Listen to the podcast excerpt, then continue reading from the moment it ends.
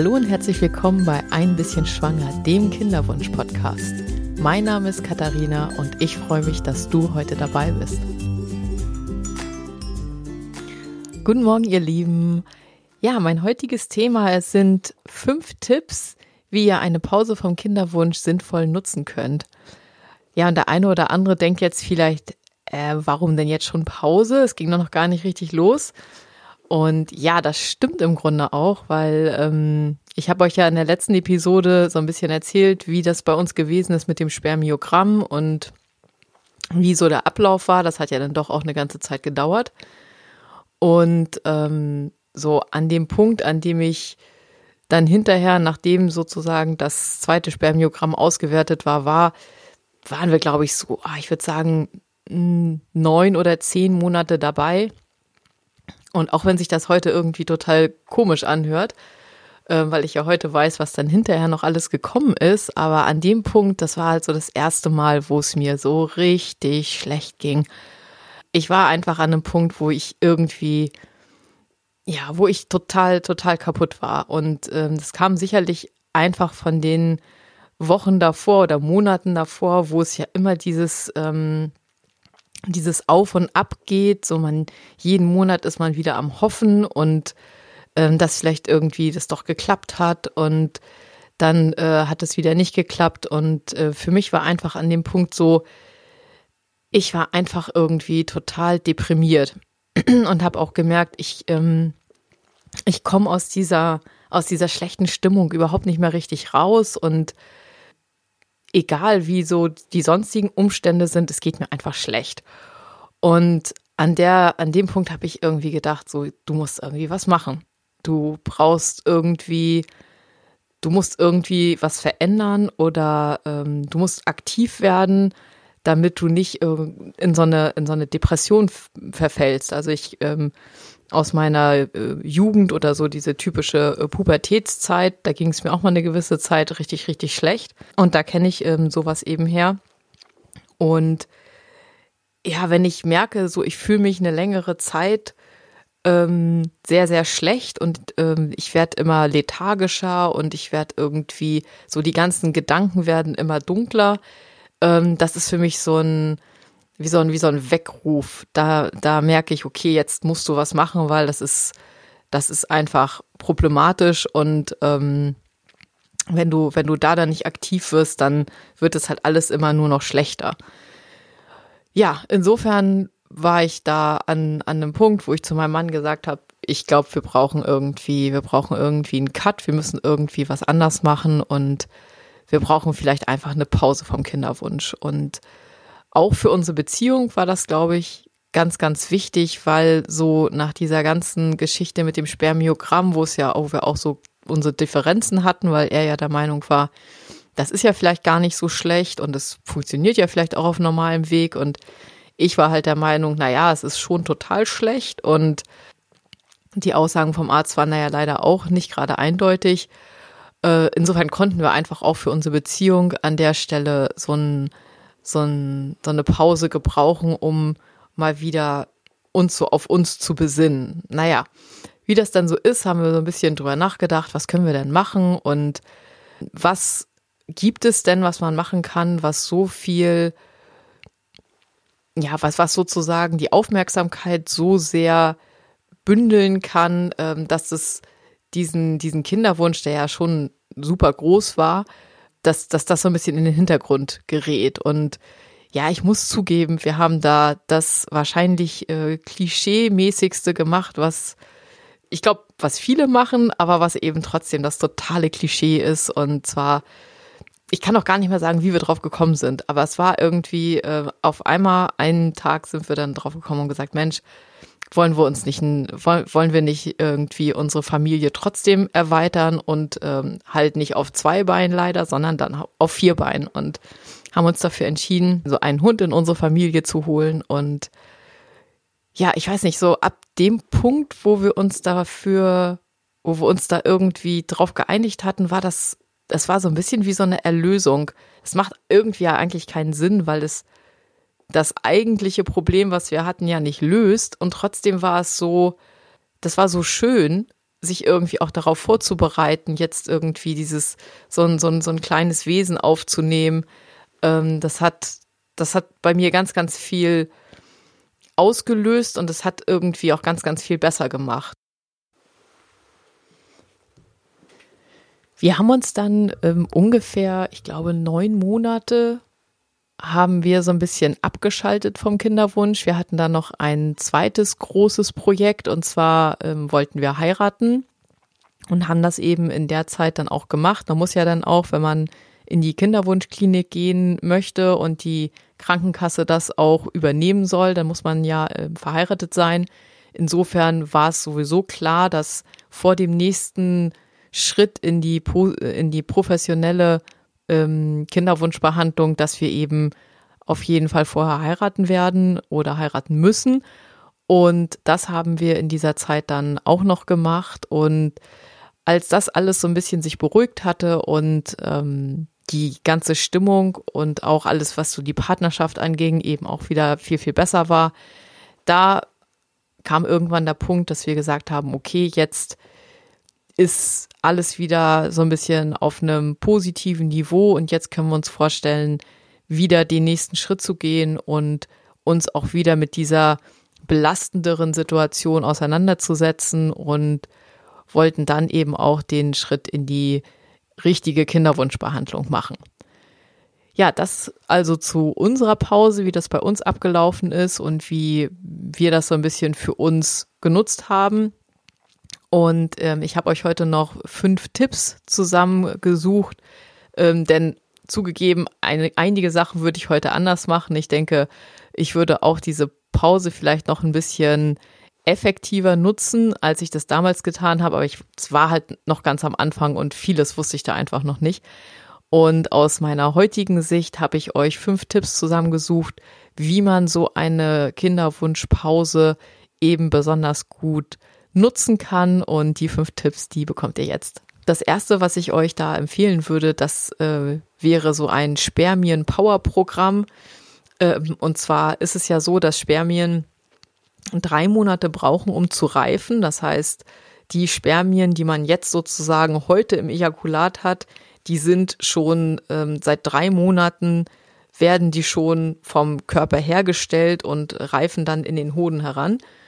Und ähm, ist dann eben auch ganz klar, dass wenn man da irgendwie was unterstützen will oder wenn man da darauf ähm, hinarbeiten möchte, dass die Qualität da besser ist, dass man da eben auch mindestens drei Monate Zeit einplanen muss, weil eben, wenn man heute was ändert, dieses Spermium, ähm, was, was dann diese Veränderung mitbekommt, die, das kommt halt erst in drei Monaten raus. Und ähm, ja, was man machen kann, das äh, findet ihr einerseits auf meiner Homepage, da habe ich einiges zu geschrieben. Es gibt halt ganz, ganz viele Sachen, die eben auch schlecht für Spermien sind, ähm, was auf jeden Fall einen ganz, ganz großen Effekt haben kann ähm, schaut da einfach mal rein unter Gefahren, Gefahren für Spermien habe ich da auf meiner Homepage einiges zu geschrieben, ähm, worauf man auch manche Sachen, die man einfach gar nicht so im Kopf hat, ähm, zum Beispiel teilweise ähm, hormonaktive Stoffe, die, ähm, die dann Einfluss haben oder auch allgemein Hitze, kommt man auch so schnell nicht drauf oder ähm, es ist vielleicht nicht jedem, äh, hat nicht jeder so auf der, auf der Rechnung, dass er zum Beispiel, wenn er jetzt ein gerade einen Kinderwunsch hat, dass man möglichst im Winter die Sitzheizung nicht anmachen sollte, weil das eben wirklich für die Spermien im Hoden schlecht ist, wenn die so warm werden. Ähm, ja, und dann gibt es natürlich ganz, ganz viele unterschiedliche Dinge, die man nehmen kann. Also erstmal Nährstoffe, ähm, also Vitamine und Mineralstoffe, die einen relativ großen Einfluss darauf haben, ob Spermien eben wirklich gut hergestellt werden können oder ob äh, Spermien teilweise eben auch äh, äh, Schäden haben. Also wenn das, das, die Nährstoffversorgung nicht ideal ist, dann können eben auch keine idealen Spermien hergestellt werden. Das macht eigentlich irgendwie auch Sinn, aber man denkt halt irgendwie nicht dran.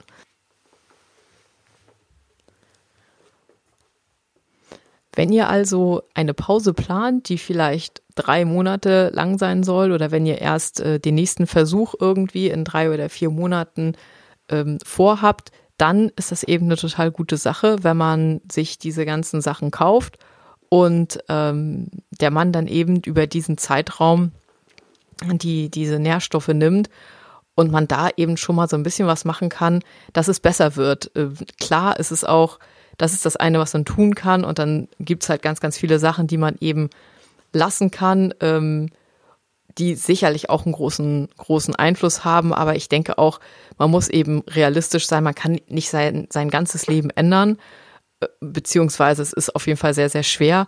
Und deswegen so mit, mit Nährstoffergänzung, das ist eben eine relativ einfache Sache, die, glaube ich, für die meisten Leute auch relativ unproblematisch möglich ist.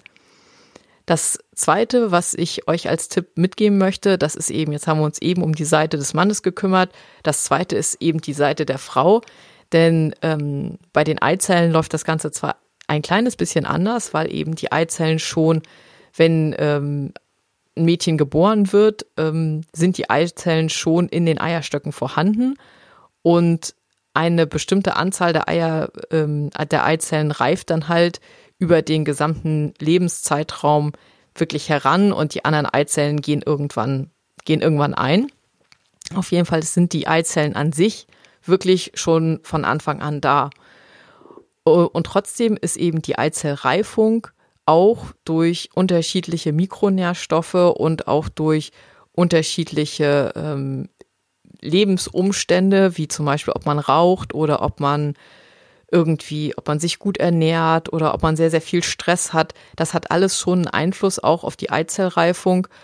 Und da kann man auch einiges verbessern. Also bei mir ist es zum Beispiel so gewesen, dass ähm, mein AMH-Wert, der war okay, aber ich habe mich wirklich total gewundert. Ich habe in der letzten Klinik, in die ich, ähm, wo wir dann die Klinik gewechselt haben und der letzte Arzt, mit dem ich da ähm, zusammengearbeitet habe, da ist es so gewesen, dass äh, sie mir eben auch bestimmte ähm, Nahrungsergänzungsmittel empfohlen haben und da war zum Beispiel auch Vitamin D bei. Das habe ich so damals noch überhaupt nicht auf dem Schirm gehabt. Und äh, unter dieser Vitamin D-Gabe, weil ich war halt wirklich, naja, wie das hier in Norddeutschland eben so ist, da ist man irgendwie immer so ein bisschen am unteren Ende ähm, im Vitamin D-Bereich, weil so viel scheint die Sonne ja selbst im Sommer nicht. Und da ist mein AMH-Wert wirklich wieder gestiegen. Also ich war da, ich habe mich echt total gewundert, dass das, dass das möglich ist, weil ich dachte, der ist, das ist ja der AMH-Wert, also das Anti-Müller-Hormon.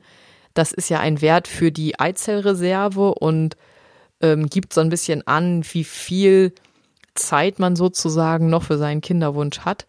Und ähm, ich hatte dann wahrscheinlich schon relativ lange eben einen Vitamin D-Mangel und unter dieser ähm, unter dieser äh, Nährstoffzugabe mit Vitamin D ist der AMH-Wert dann wieder gestiegen. Das war wirklich ähm, wirklich klasse.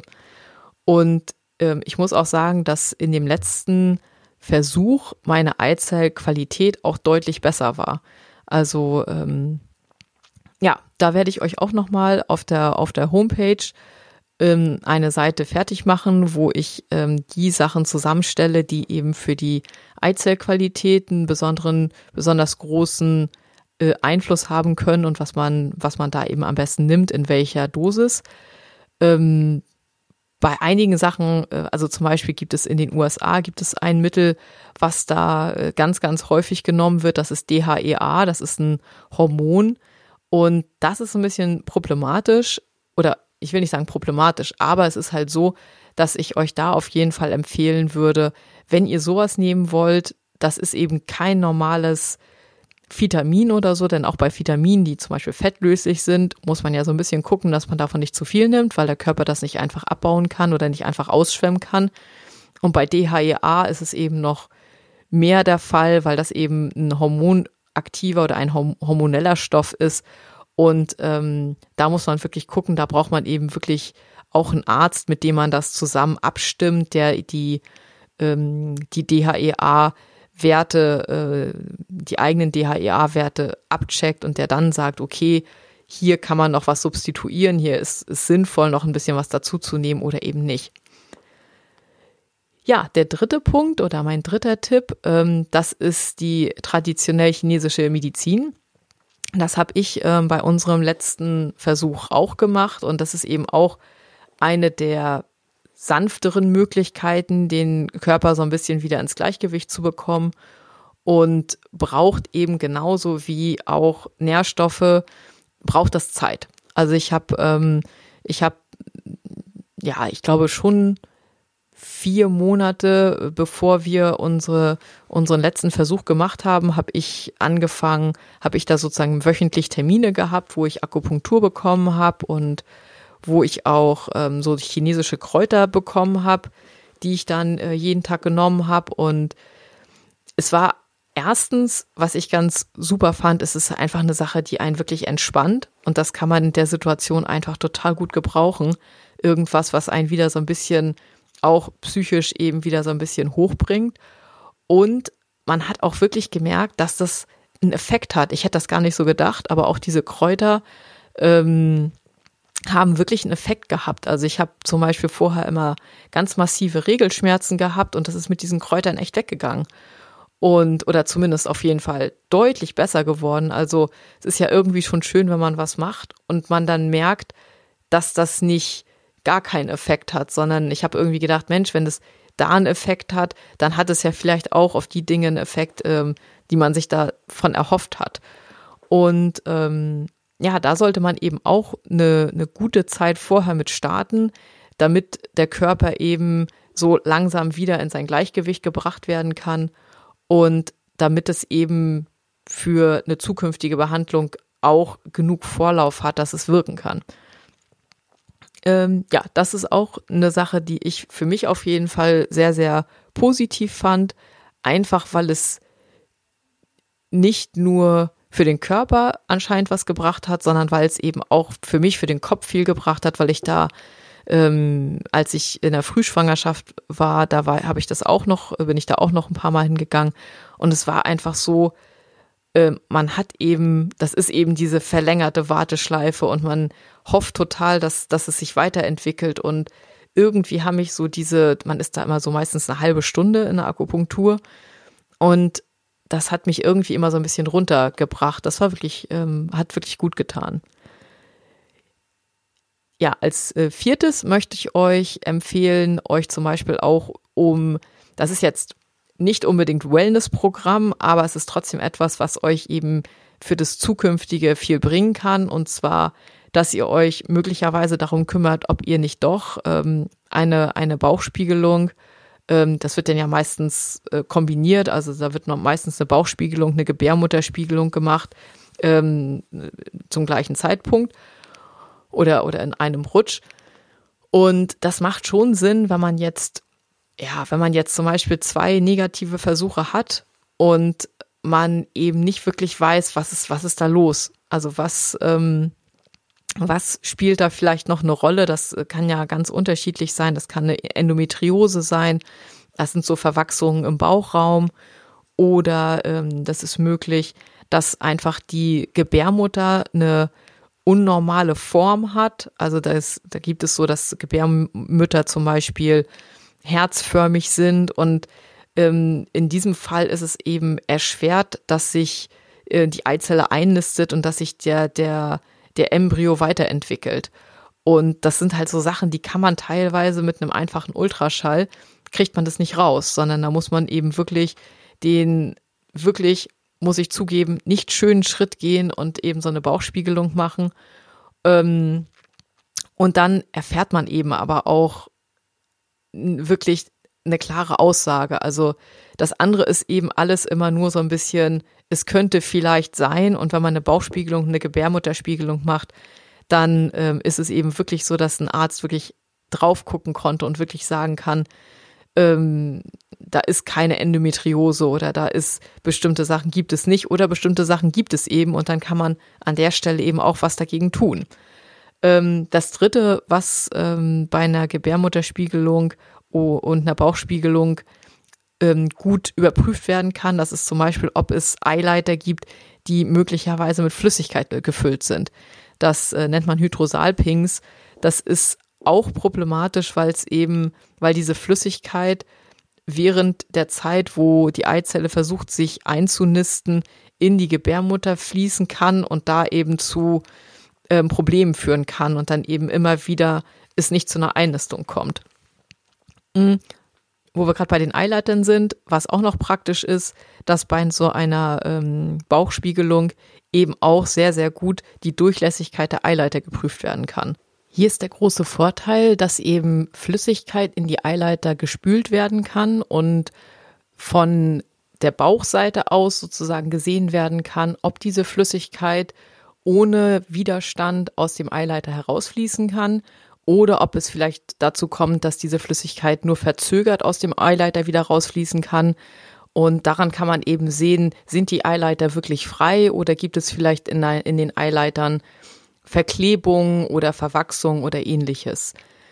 Wenn es so wäre, dass zum Beispiel Verklebungen in den Eileitern gefunden werden, dann ist es eben bei so einer Bauchspiegelung, Gebärmutterspiegelung auch möglich, dass es zumindest versucht wird, diese Verklebung der Eileiter auch zu lösen.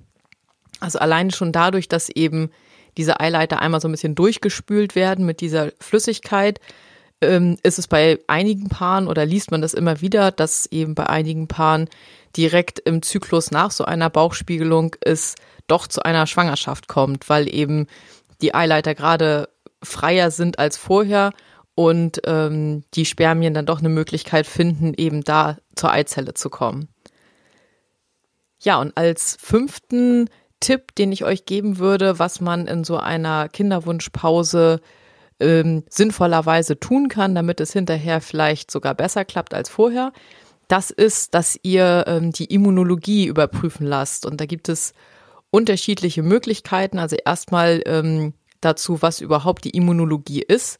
Das bezieht sich darauf, inwiefern zum Beispiel euer Körper den Embryo ähm, bekämpft, also zum Beispiel euer Immunsystem den Embryo bekämpft. Da gibt es normalerweise Schutzfaktoren. Und es kann zum Beispiel sein, dass diese Schutzfaktoren nicht stark genug sind. Und das kann man an bestimmten Markern sehen. Es ist ein relativ komplexes Gebiet. Ähm, ich habe auch die Erfahrung gemacht, dass viele Kinderwunschärzte sich damit leider nicht so wahnsinnig doll befassen und das sozusagen nicht, ja, es wird halt oft gesagt irgendwie, dass sie davon nichts halten, dass man die Immunologie überprüft. Bei mir ist es halt damals so gewesen, dass das eine ganz, ganz große Rolle gespielt hat. hat. Deswegen empfehle ich zumindest nach einer gewissen Zeit und vielleicht auch, wenn man ähm, mehrere Fehlgeburten oder mehrere biochemische Schwangerschaften hatte, dass man da auf jeden Fall mal drauf guckt ob vielleicht das irgendwie daran liegen kann, dass die immunologischen Faktoren eben da ein Problem sind. Dann gibt es unterschiedliche Möglichkeiten. Bei mir ist das so gewesen, dass das eigentlich einfach nur ein Bluttest war. Das war zwar viel Blut, aber ähm, es wurden halt einfach, damals waren das, glaube ich, 14 Röllchen bei mir, Blut abgenommen. Und ähm, das wurde in ein Labor geschickt und die Auswertung hat dann dazu geführt, dass eben die Behandlung bei mir umgestellt wurde. Und ähm, ja, da es eben so ein sehr, sehr großes Feld ist, wo auch noch äh, viel geforscht wird, also das ist teilweise steht das auch noch am Anfang, ähm, gibt es eben unterschiedliche äh, Tiefen, in die man da gucken kann. Also bei mir waren es eher die Standardparameter und ich denke auch mal die Standardparameter, da kann man wirklich auch in der Kinderwunschklinik, wenn die Kinderwunschklinik das denn macht, ähm, das machen eben nicht alle, das äh, überprüfen lassen. Falls es so ist, dass das immer noch nichts bringt oder ähm, äh, wenn es so sein sollte, dass ihr zwar in der Kinderwunschklinik seid, wo ihr gerne bleiben möchtet, aber die Klinik sagt, naja, Immunologie, da haben wir nichts mit am Hut, das wollen wir nicht überprüfen, dann habt ihr zum Beispiel auch die Möglichkeit, euch an die Praxis von ähm, Frau Dr. Silke Reichel-Fenz zu wenden die ist auf diesem Gebiet wirklich eine Koryphäe, die macht das schon sehr, sehr lange und ähm, forscht auch in dem Gebiet und ist auch mit dem, was sie tut. Also es ist halt so, dass man Blut zu ihr schickt in die Praxis und äh, man muss sich da vorher anmelden. Dann bekommt man ganz genau gesagt, wie der ganze Ablauf ist. Und man schickt dann da Blut hin, das wird von ihr ähm, untersucht und dann bekommt man von ihr Handlungsempfehlungen, wie man darauf aufbauend die Behandlung verändern sollte. Nun muss man leider sagen, dass das zwar eine super tolle Möglichkeit ist und ähm, wenn es denn bei uns nicht mit den Standardparametern geklappt hätte, dann wäre das auf jeden Fall was gewesen, was ich als sozusagen als letzte Rettung hätte machen wollen. Aber ähm, die Praxis ist sehr, sehr, sehr gefragt und ähm, die Wartezeiten sind wirklich teilweise ziemlich lang. Also ähm, wenn ihr euch darüber Gedanken macht, ob ihr das machen wollt, würde ich empfehlen, einfach anzurufen und einfach nachzufragen, wie es momentan aussieht mit den Wartezeiten, weil es kann gut sein, dass man um die sechs Monate rum da auf ein Ergebnis warten muss. Andererseits ist es natürlich auch so, wenn das dann den Stein ins Rollen bringt und wenn das dann das Problem löst, was irgendwie dazu geführt hat, dass es bisher nicht geklappt hat, dann sind auch sechs Monate gut investiert. Also dann muss man vielleicht sagen, wir versuchen in der Zeit irgendwie uns zu erholen und ähm, wieder Kraft zu schöpfen und diese Zeit gut zu nutzen. Aber wir machen halt diesen, diesen Prozess, weil es ist wirklich so, dass viele Frauen, ähm, wo andere Ärzte nicht helfen konnten oder wo irgendwie alles, was probiert wurde, nichts gebracht hat, dass die mit der Hilfe von äh, Frau Dr. Reichel-Fenz dann doch es geschafft haben, ein, noch ein Kind zu bekommen. Und ich denke mal so als ähm, ja als letzte Möglichkeit, äh, das ist insbesondere für äh, für Paare, wo es eine Geschichte mit vielen Fehlgeburten gibt oder viele viele äh, kurze biochemische Schwangerschaften. Das ist halt so so ein bisschen das Spezifische bei einem immunologischen Problem, dass es eben oft so ist, dass man zwar schwanger wird, aber nicht schwanger bleibt. Und gerade für die, die da schon ganz verzweifelt sind und nicht wissen, was sie weiter tun sollen, gerade für die ist das, glaube ich, wirklich ähm, ein guter Schritt in die richtige Richtung, sich an Frau Reichel-Fenz zu wenden. Ja, das, äh, das sind die fünf Tipps, die ich euch geben wollte dafür, dass man ähm, eine Wartezeit oder eine Pause, die man sich gönnt im Kinderwunsch, eben auch gut nutzen kann und eine, vielleicht eine etwas andere Betrachtungsweise, weil für mich war es manchmal so, ich habe halt irgendwie gedacht, Mensch, eigentlich müsstest du, du bist nicht mehr super jung und eigentlich müsstest du loslegen. So, du müsstest die ganze Zeit dabei sein und ähm, weitermachen und versuchen, weil man hat ja eben diese biologische Uhr vor Augen und denkt, oh Mann, wenn ich jetzt noch länger abwarte, dann werden meine Eizellen noch schlechter und vielleicht wird das Sperma auch noch schlechter und überhaupt wird alles immer problematischer. Und ich glaube, da macht es Sinn, irgendwann so ein bisschen einen anderen Blick drauf zu bekommen und sich einfach zu denken, dass diese Pausen, die man während der Kinderwunschzeit macht, irgendwie auch dazu gehören, ähm, diesen, diesen Kinderwunsch irgendwo in die, in die Tat umzusetzen. Denn zumindest wenn es ein bisschen länger dauert, wenn man beim ersten Versuch jetzt schwanger wird, dann ist das natürlich nicht das große Problem.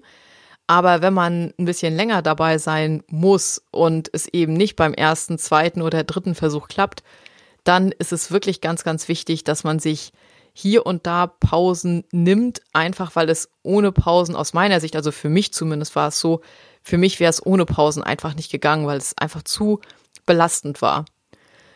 Genau, und ähm, ja, wir haben, wir haben eben diese, diese längere Pause gehabt mit unserem, mit unserem vierbeinigen Familienmitglied. Ich denke mal, man kann sich auch ganz, ganz viele andere Sachen ausdenken, die so ein bisschen den, den Fokus in eine andere Richtung schieben, ob das nun ist, dass man ein Hobby, was man mal ganz toll gefunden hat, wieder aufnimmt oder ob man was, was ganz Neues lernt oder ob man einen Urlaub macht oder ähnliches. Denn wenn es dann irgendwann geklappt hat, dann ist das zum Beispiel, wenn man jetzt einen, einen längeren Aus, Aus, Auslandsaufenthalt machen wollte, nicht mehr ganz so einfach und vielleicht solche Sachen, die man positiv erstmal so ein bisschen in das Zentrum seines Lebens ziehen könnte, ähm, ja, das eignet sich ganz gut für so eine Pause. Vielleicht habt ihr auch noch andere Ideen, was man in so einer Pause machen kann und wie man so eine Pause so nutzt, dass sie einem möglichst viel bringt. Da würde ich mich ganz doll freuen, wenn ihr das, mir das in die Kommentare schreibt. Und ja, grundsätzlich freue ich mich, dass ihr mir zugehört habt und ich hoffe ganz doll, dass ich euch mit meinen Tipps weiterhelfen konnte und ähm, ja, ich freue mich auch über Feedback oder wenn ihr meinen Podcast abonniert oder einfach mal auf meiner Homepage vorbeischaut.